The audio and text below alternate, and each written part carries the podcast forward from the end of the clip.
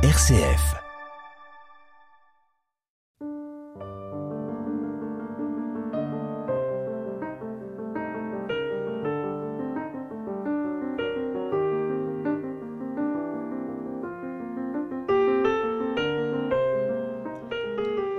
Quelle est la place des femmes dans l'Église? Quelle reconnaissance institutionnelle et quel statut leur accorder?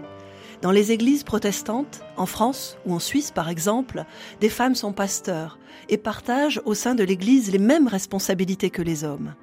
Quand et comment les femmes sont-elles devenues pasteurs? Dès le XVIe siècle, les réformateurs ont voulu concilier vie sacerdotale et vie conjugale. Les pasteurs se marient et fondent une famille. Mais du XVIe siècle au XXe siècle, ce ne sont que des hommes qui exercent ce ministère. Quels ont été les obstacles et les résistances rencontrées par ces femmes et quelles ont été les conditions favorables à leur émancipation, à leur reconnaissance c'est avec joie que j'accueille aujourd'hui Lauriane Savoie.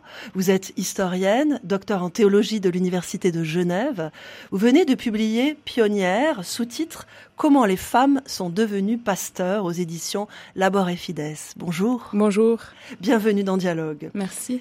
Lauriane Savoie, vos travaux portent sur des questions religieuses et sur le féminisme. Vous avez publié, co-dirigé par exemple une Bible des femmes. Aujourd'hui, vous réfléchissez donc sur l'accès des femmes au ministère de pasteur. D'où provient cet intérêt, cette passion pour cette question? Alors j'ai grandi dans l'église protestante réformée à Genève. Euh, avec des parents euh, qu'on qualifie de couple mixte, c'est-à-dire euh, un papa catholique et une maman protestante. Et j'ai été socialisée plutôt dans l'église protestante, mais j'ai aussi fréquenté l'église catholique. J'ai été à la messe avec ma grand-mère paternelle notamment. Et ça m'a frappé depuis toute petite le fait que la pasteur était une femme dans la paroisse protestante dans laquelle j'allais et que le prêtre dans l'église catholique n'était jamais une femme. J'ai trouvé ça très étrange. Donc c'est un questionnement qui date de ma petite enfance. Et puis euh, je l'ai poursuivi, euh, approfondi dans le cadre de mes études d'histoire euh, par la suite. Vous avez mené un véritable travail d'historien. Cette recherche historique précise qui s'appuie sur des témoignages, sur des documents, sur des sources en Suisse à partir d'un échantillon précis à Genève, dans le canton de Vaud également. Mais c'est un enjeu historique pour tout le christianisme qui touche la question des femmes, de leur émancipation, de leur accès à des responsabilités dans euh, l'Église. Quel est l'enjeu pour vous? Quel a été l'objectif premier de, de ce travail? Alors, d'un point de vue euh, d'histoire des femmes et du féminisme, on a l'habitude de considérer euh, les religions comme euh, un frein à l'égalité, comme un bastion du patriarcat, une institution qui légitime la soumission des femmes, la hiérarchie, les hiérarchies dans la société. Et en fait, j'ai trouvé intéressant de développer le fait que les églises issues de la réforme avaient énormément changé en un siècle et que c'était une, euh, un changement, une mutation euh, très très importante qui était méconnue en fait. Beaucoup de gens qui sont pas dans les cercles protestants ne savent pas que les femmes peuvent devenir pasteurs. Et chez les protestants, beaucoup ne savent pas depuis quand les femmes peuvent être pasteurs, quelle est l'histoire de ce changement euh, très important qui a eu lieu en un siècle. Donc il y avait une lacune historiographique et théologique sur ce sujet-là qui était méconnue et que j'ai voulu combler en, en participant à l'écriture de l'histoire et de la théologie de ce phénomène-là. Vous soulignez bien combien il y a eu une exception, le protestantisme réformé, les femmes ont pu devenir pasteurs. Alors peut-être faut-il rappeler tout d'abord le, statut même du pasteur, c'est-à-dire qu'est-ce qu'une femme en tant que pasteur peut, faire dans, mhm. son église? Alors euh, le plus facile, c'est de dire que le pasteur est l'équivalent du prêtre dans l'église catholique. Euh, le pasteur, donc pour l'instant j'utilise le masculin, mais évidemment euh, moi ce qui m'intéresse c'est le passage du masculin à, la pasteur, au, voilà, au féminin aussi. Mais donc euh, à l'origine, depuis la réforme, le pasteur c'est le professionnel du religieux, c'est la personne qui est mandatée par l'Église protestante réformée pour administrer les sacrements, donc les qui sont au nombre de deux dans le protestantisme, le baptême et la Sainte Seine. C'est la personne qui est responsable de ça et qui est responsable de la prédication, donc de la célébration du culte, l'équivalent de la messe chez les catholiques, et euh, qui va prêcher sur euh, les textes bibliques. Et c'est en fait euh, la première compétence attendue des pasteurs, c'est la capacité à être des experts des textes bibliques et à pouvoir prêcher, exhorter les fidèles lors du culte dominical notamment, et les, les, exhorter à mener une vie chrétienne en s'inspirant du message des Écritures. Donc voilà, c'est l'équivalent du prêtre, mais avec des différences théologiques évidemment, puisque le pasteur n'est pas contraint au célibat, euh, le pasteur euh, ne recueille pas la confession, et en fait, il y a une volonté euh, depuis la réforme que le pasteur il soit parmi les fidèles, mais qu'il ne soit pas un intermédiaire entre Dieu et, les fidèles, notamment par le, le fait qu'il n'y a pas de confession qui est recueillie. Donc voilà, il y, a des, il y a des similitudes importantes entre les pasteurs et les prêtres, et il y a aussi des différences importantes. Alors je vais vous poser la question que tout le monde se pose. À partir de quand euh, les femmes ont-elles pu devenir pasteurs euh, en Suisse? Et peut-être un mot sur, sur la France aussi Oui, parce que c'est en fait les, les temporalités sont assez similaires. En fait, ça fait à peu près un siècle maintenant qu'on a des premières femmes qui font le cursus euh, académique de théologie, qui font des études de théologie dans le but de devenir pasteur. Donc euh, les premières, c'est au début des années 1920 qu'elles se lancent dans cette voie-là, mais selon le contexte où elles sont, il y a des reconnaissances, des débouchés qui sont très différents. En fait, euh, les premières femmes pasteurs, elles sont, en ce qui concerne la Suisse, du côté de la Suisse allemande, du côté de Zurich, première consécration en 1918 déjà, donc plus d'un siècle. Et du côté français, c'est d'abord en Alsace qu'on a des premières femmes pasteurs à partir du tout début des années 1930, c'est-à-dire à peu près en même temps que dans le canton de Genève et euh, aussi dans le canton de Vaud. Donc voilà, les premières femmes pasteurs euh, en Suisse, en France, sont euh, exercent à partir de la fin des années 1920 et du début des années 1930. Alors vous expliquez dans votre ouvrage, dans le début de votre ouvrage, qu'avant qu'il y ait des femmes pasteurs, il y avait des femmes de pasteurs. Oui, alors ça c'est une particularité du protestantisme réformé puisque depuis la réforme du XVIe siècle, les pasteurs euh, peuvent se marier et sont même fortement encouragés à se marier. Et du coup, depuis le XVIe siècle, on a des, effectivement des femmes de pasteurs, ce qui fait que les femmes de pasteurs ont été amenées, par exemple, à remplacer leurs euh, époux quand, euh, dans les contextes de guerre, de crises diverses et variées. Donc, elles ont été très proches du rôle pastoral depuis la réforme. Et les pasteurs ont fait des enfants. Euh, légitimes, officiels, et dont certains enfants qui voulaient euh, reprendre le flambeau. Et il y avait une sorte d'héritage de, la, de la fonction pastorale dans certaines familles où on était pasteur de père en fils. Et euh, à partir du début du XXe siècle, des, des, filles de pasteurs se sont mises en tête de devenir pasteurs comme leur papa. Et souvent, les premières femmes pasteurs sont des filles de pasteurs. Qu'est-ce qui a rendu possible, selon vous, l'apparition de cette vocation ecclésiale chez les femmes au début du XXe siècle Quels ont été les facteurs que vous avez repérés euh, dans, ces différents euh, contextes que vous Alors, évoquiez? je pense que, hum, que si euh, plusieurs femmes ont eu la vocation pastorale à partir du début du XXe siècle, c'est, fortement dû aussi au contexte dans lequel on s'inscrivait à cette époque, c'est-à-dire le contexte d'accès des femmes aux études universitaires. Et à partir du début du XXe siècle, les femmes accédaient à de plus en plus de professions euh, notamment issus d'études universitaires, donc euh, les professions de médecin, ingénieur, avocate, euh, ce genre de profession-là auquel peut s'apparenter la, la, la, profession de pasteur. Et donc voilà, les filles, le champ des possibles s'ouvre pour les pour les filles au début du XXe siècle, et parmi ces possibles, on trouve ce métier de pasteur ce qui a donc rendu possible l'apparition des, vocations ecclésiales. Donc vous évoquez euh, cet accès euh, aux, études universitaires finalement, euh, hein, c'est ça? Oui. C'est un processus long que vous décrivez, complexe, parfois aussi ambivalent. Oui, alors c'est surtout ambivalent dans le sens où ces femmes qui ont voulu prendre une place qui ne leur était pas donnée auparavant, elles ont été euh, cantonnées d'abord à des, à des rôles subalternes. Les églises n'ont pas tout de suite voulu mm, leur donner euh, le rôle de pasteur, qui était encore un, ministère assez prestigieux, euh, un rôle de notable dans la société au début du XXe siècle, très différent de, de ce qu'il est aujourd'hui, et un rôle d'autorité en fait, d'autorité théologique, spirituelle. Et c'était pas du tout évident de laisser les femmes accéder à ce rôle d'autorité, à cette posture d'autorité et les églises ont mis en place des formations euh, raccourcies, simplifiées pour les femmes, et puis euh, leur ont confié des rôles de pasteur auxiliaire ou d'assistante de paroisse avant qu'elles puissent être pleinement pasteurs. Donc, euh, même s'il y a des filles qui disaient qu'elles voulaient devenir pasteurs, qui avaient une vocation qui exprimait leur vocation pastorale depuis le début du XXe siècle, elles n'ont pas trouvé une, voie royale ouverte devant elles et elles ont été cantonnées à des rôles subalternes pendant un certain nombre d'années.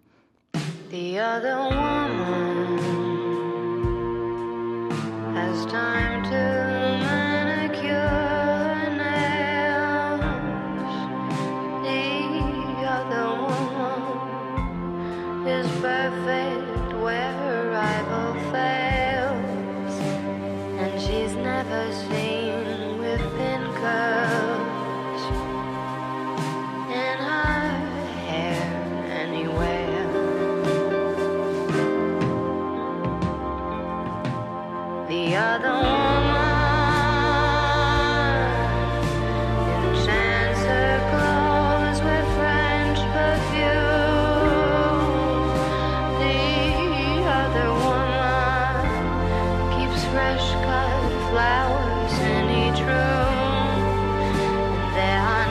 guitar.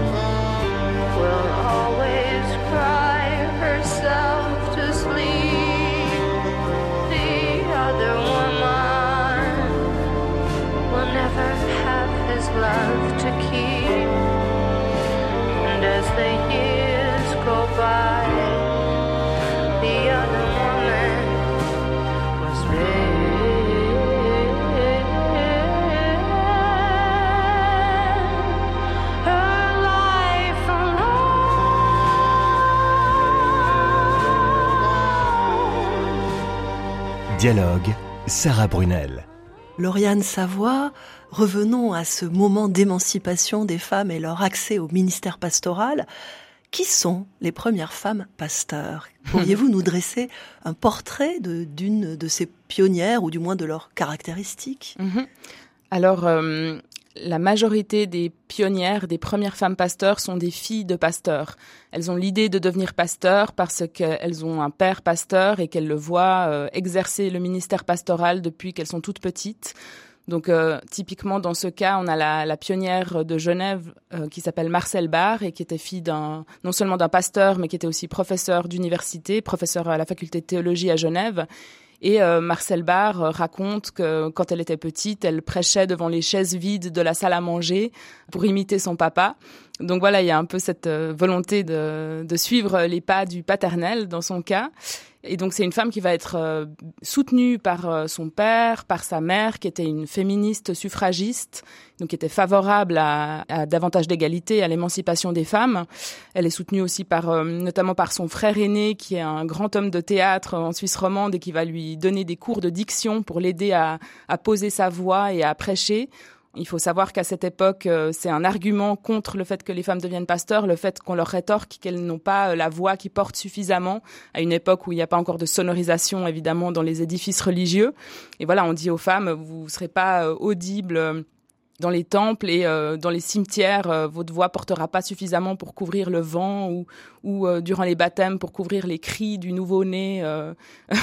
Donc voilà, il y a, y a cet argument de la voix. Donc elle, elle va être soutenue par sa famille et elle va être bien reçue euh, comme première étudiante à la faculté de théologie à Genève, puisqu'elle est fille d'un professeur euh, de la faculté qui est décédé au moment de ses études, mais elle est accueillie favorablement par les collègues.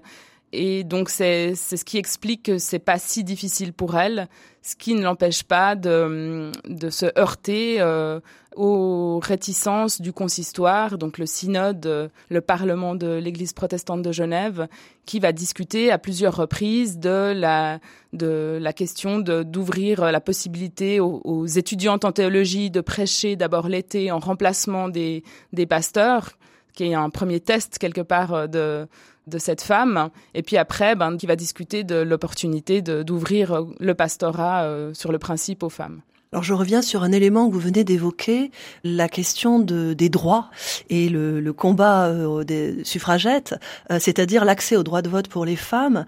Euh, J'ai été frappée en lisant votre ouvrage de cette convergence entre une église, de, dans ce mouvement-là, hein, d'accès des femmes au ministère, d'une église chrétienne qui a elle-même une structure non pas de type vertical ou hiérarchique, mais plutôt démocratique, et en contexte démocratique aussi où les femmes vont acquérir des droits fondamentaux à l'égal des hommes. Donc c'est un contexte aussi historique et politique particulier. Oui, tout à fait. Et là, on peut euh, noter que la, la Suisse a quand même un système politique particulier avec sa, sa démocratie semi-directe qui amène les citoyens et aujourd'hui aussi les citoyennes à aller voter très régulièrement, donc quatre fois par année, à s'exprimer sur des sur des questions de société, des questions politiques et euh, tout le processus électoral évidemment. Et donc cette pratique de la démocratie qui est très régulière, hein, quatre fois par année, est en fait euh, à déteint sur euh, les églises protestantes réformées qui ont cette euh, structure aussi euh, très démocratique Et en fait, les femmes vont petit à petit apprendre euh, la démocratie euh, au sein de l'Église euh, sur le modèle de la démocratie politique, mais bien avant. Et c'est ça qui est intéressant dans le cas suisse, c'est que les femmes ont eu le droit de vote extrêmement tard, plus tard qu'en France. Au niveau fédéral, donc national en Suisse, on, on parle de 1971, 71, donc c'est très tard. Mais bien plus tôt, plusieurs décennies plus tôt, elles ont pu s'exercer à la démocratie au sein de, de leur Église. Euh, plus concrètement, du côté des églises ensuite, comment s'est effectuée euh, l'ouverture du pouvoir ecclésial aux femmes? Euh, Il y a différents niveaux, le niveau local, le niveau national, et vous expliquez très bien qu'un des acquis de, de la réforme, c'est la, la, collégialité, c'est-à-dire mhm. la synodalité, un mot qui est important pour nous tous aujourd'hui. Oui, c'est vrai que l'autorité dans les églises euh, protestantes réformées, elle est vraiment euh, aux mains du consistoire ou du synode. Donc il y a vraiment une assemblée de personnes élues qui représentent les paroisses, les pasteurs, mais les laïcs sont majoritaires dans cette assemblée qui est composée de plusieurs dizaines de personnes. Et donc c'est vraiment une structure euh, tout à fait démocratique et euh, les femmes y ont eu accès à partir du tout début du XXe siècle. Donc, avant de pouvoir devenir pasteur, elles avaient déjà, euh, elles pouvaient déjà voter euh, pour élire des représentants. Après, ce qui est intéressant, c'est qu'il y a eu une, une, sorte de saucissonnage des droits, c'est-à-dire que d'abord elles ont pu voter, et puis par la suite, 20 ans, 30 ans plus tard, elles ont pu elles-mêmes être élues, donc au sein de leur conseil de paroisse, et puis après au sein du synode ou du consistoire. Et donc ça s'est fait petit à petit. On, on, a accordé euh, petit à petit euh, des droits aux femmes. Donc ça n'a pas commencé avec le ministère pastoral, mais ça a commencé avec euh, les élections de, des conseils de paroisse. C'est aussi les, les protestants, les fidèles de la base, qui élisaient le pasteur de leur paroisse. Donc il y avait aussi un choix de la communauté qui pouvait, qui devait en fait approuver le, choix du pasteur qui arrivait dans la communauté. Il y a eu un mouvement des idées aussi, des, mentalités qui ont évolué. Vous évoquez également euh, le soutien de certains hommes euh, qui ont agi en faveur de cette présence euh, féminine euh, dans les ministères, en particulier de savants, de juristes.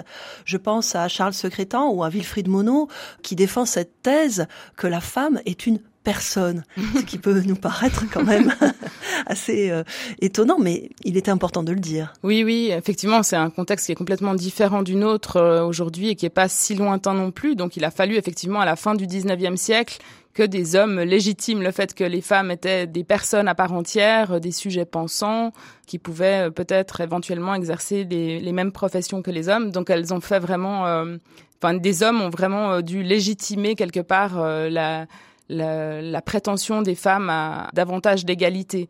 Et là, il faut aussi souligner le rôle des théologiens, notamment des spécialistes du Nouveau Testament, puisque un des obstacles à, l'arrivée des femmes dans le ministère pastoral, c'était de brandir certains versets, notamment des épîtres du Nouveau Testament qui enjoignent les femmes au silence ou à la soumission dans le couple. Et donc euh, des versets qui semblaient très clairs et qui étaient brandis euh, par les opposants euh, à l'accès des femmes au pastorat ont été remis en contexte et expliqués par des spécialistes du Nouveau Testament. Je pense notamment à un professeur français, le professeur Franz Lehnart, qui a publié dans les années 1940 euh, un article sur euh, la place des femmes euh, dans l'Église selon le Nouveau Testament et qui va en fait encourager les femmes à prendre leur place dans l'Église et qui va aussi dire une chose très importante à mon avis, c'est que le, fait de donner davantage de responsabilités aux femmes va contribuer à l'édification de l'Église, c'est-à-dire à la construction de, de l'Église. Ça va enrichir, on, pourrait dire avec nos mots d'aujourd'hui, ça, enrichit l'Église d'incorporer aussi les, vocations et les compétences des femmes. Alors que si on se refuse à le faire, euh, l'Église est appauvrie et, et ça sèche.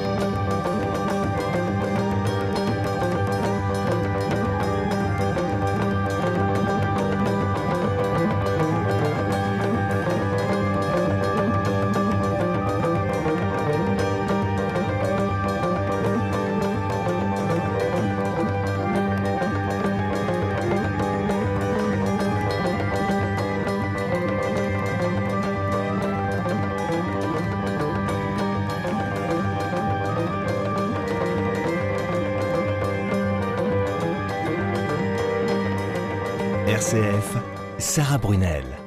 Lauriane Savoie, dans un dernier temps, j'aimerais que nous abordions les enjeux théologiques, les débats théologiques autour de l'accès des femmes au ministère pastoral, c'est-à-dire aux fonctions sacerdotales. Quels étaient d'abord les arguments théologiques des détracteurs, je dirais, de ceux Mhm. qui étaient contre l'accès euh, des femmes à cette fonction de pasteur au sein des églises protestantes? Euh, Vous ciblez trois types d'arguments, euh, les arguments bibliques, les arguments ecclésiologiques et des arguments essentialistes. Mhm.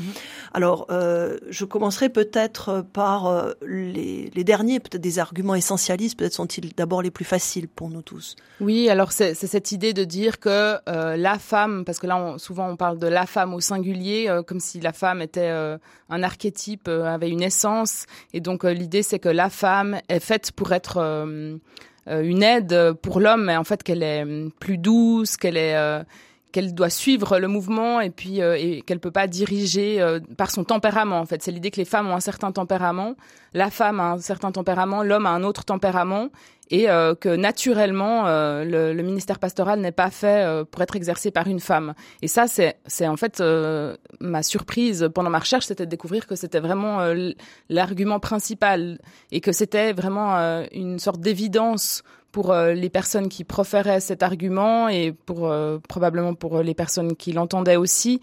Donc euh, c'était considéré comme une évidence à l'époque que les femmes et les hommes étaient vraiment foncièrement différents et que ça expliquait que les hommes aient euh, des rôles de d'autorité, de pouvoir, euh, de parole publique, alors que les femmes euh, finalement étaient vraiment plutôt faites pour être mères et euh, s'occuper du foyer. C'était vraiment ça en fait le discours qui était omniprésent.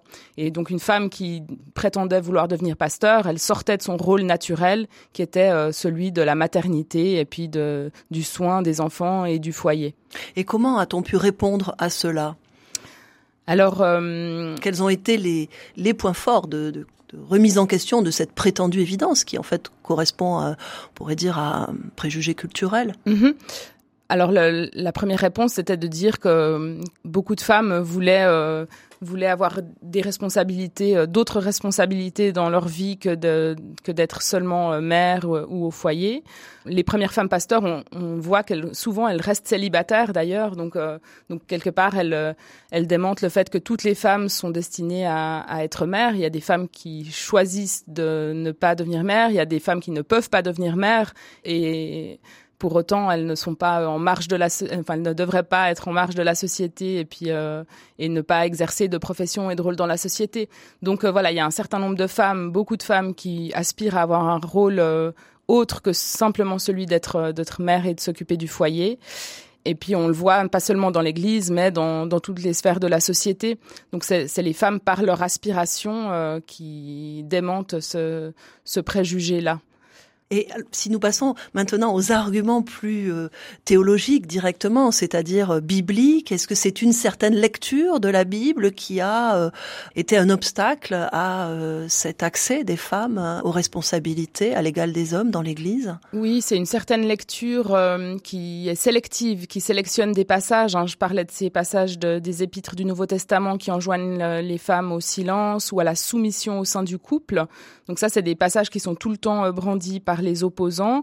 Il y a évidemment le fait que le Christ est un homme et qu'il s'est entouré de douze apôtres qui sont des hommes, avec cette idée ensuite de la succession apostolique hein, qui est très chère euh, à la théologie catholique et qui est comprise différemment par la théologie protestante, euh, moins euh, littéralement avec l'idée d'une succession apostolique qui, bah, qui peut en fait, qui est aussi ouverte euh, aux femmes et qui n'est pas un héritage biologique conditionné par le sexe. Donc voilà, ça c'est un argument massu, le fait que le Christ est un homme et que selon euh, les théologiens euh, opposés à l'accès des femmes au pastorat, c'est un homme qui doit représenter le Christ, notamment pendant la célébration de l'Eucharistie. Vous évoquez à ce titre une réflexion très intéressante d'un théologien protestant français, Georges Casalis, qui a été l'élève et l'ami du grand théologien Karl Barth, ce qui n'est pas rien, et qui explique que la féminité n'est pas, je cite, un obstacle au ministère pastoral, elle est seulement une autre manière de l'exercer pleinement. C'est une très belle réflexion que Mm. vous commentez. Oui, c'est une belle réflexion. Euh, moi, je pense que effectivement, les femmes, elles, elles apportent euh, leur, euh, leurs propres expériences euh, dans le ministère et elles enrichissent le, le ministère pastoral et la vie de l'Église parce qu'elles vivent d'autres choses et, chaque euh, individu est différent. Euh, mais je pourrais pas dire non plus que les femmes apportent une, quelque chose qui est complètement différent des hommes dans le ministère pastoral parce que justement je m'inscris pas dans, dans cette conception essentialiste qui a été très très répandue jusqu'à récemment et qui l'est encore dans une certaine mesure. Mais moi, je pourrais pas dire, par exemple, qu'une femme pasteur est différente d'un homme pasteur parce que c'est une femme.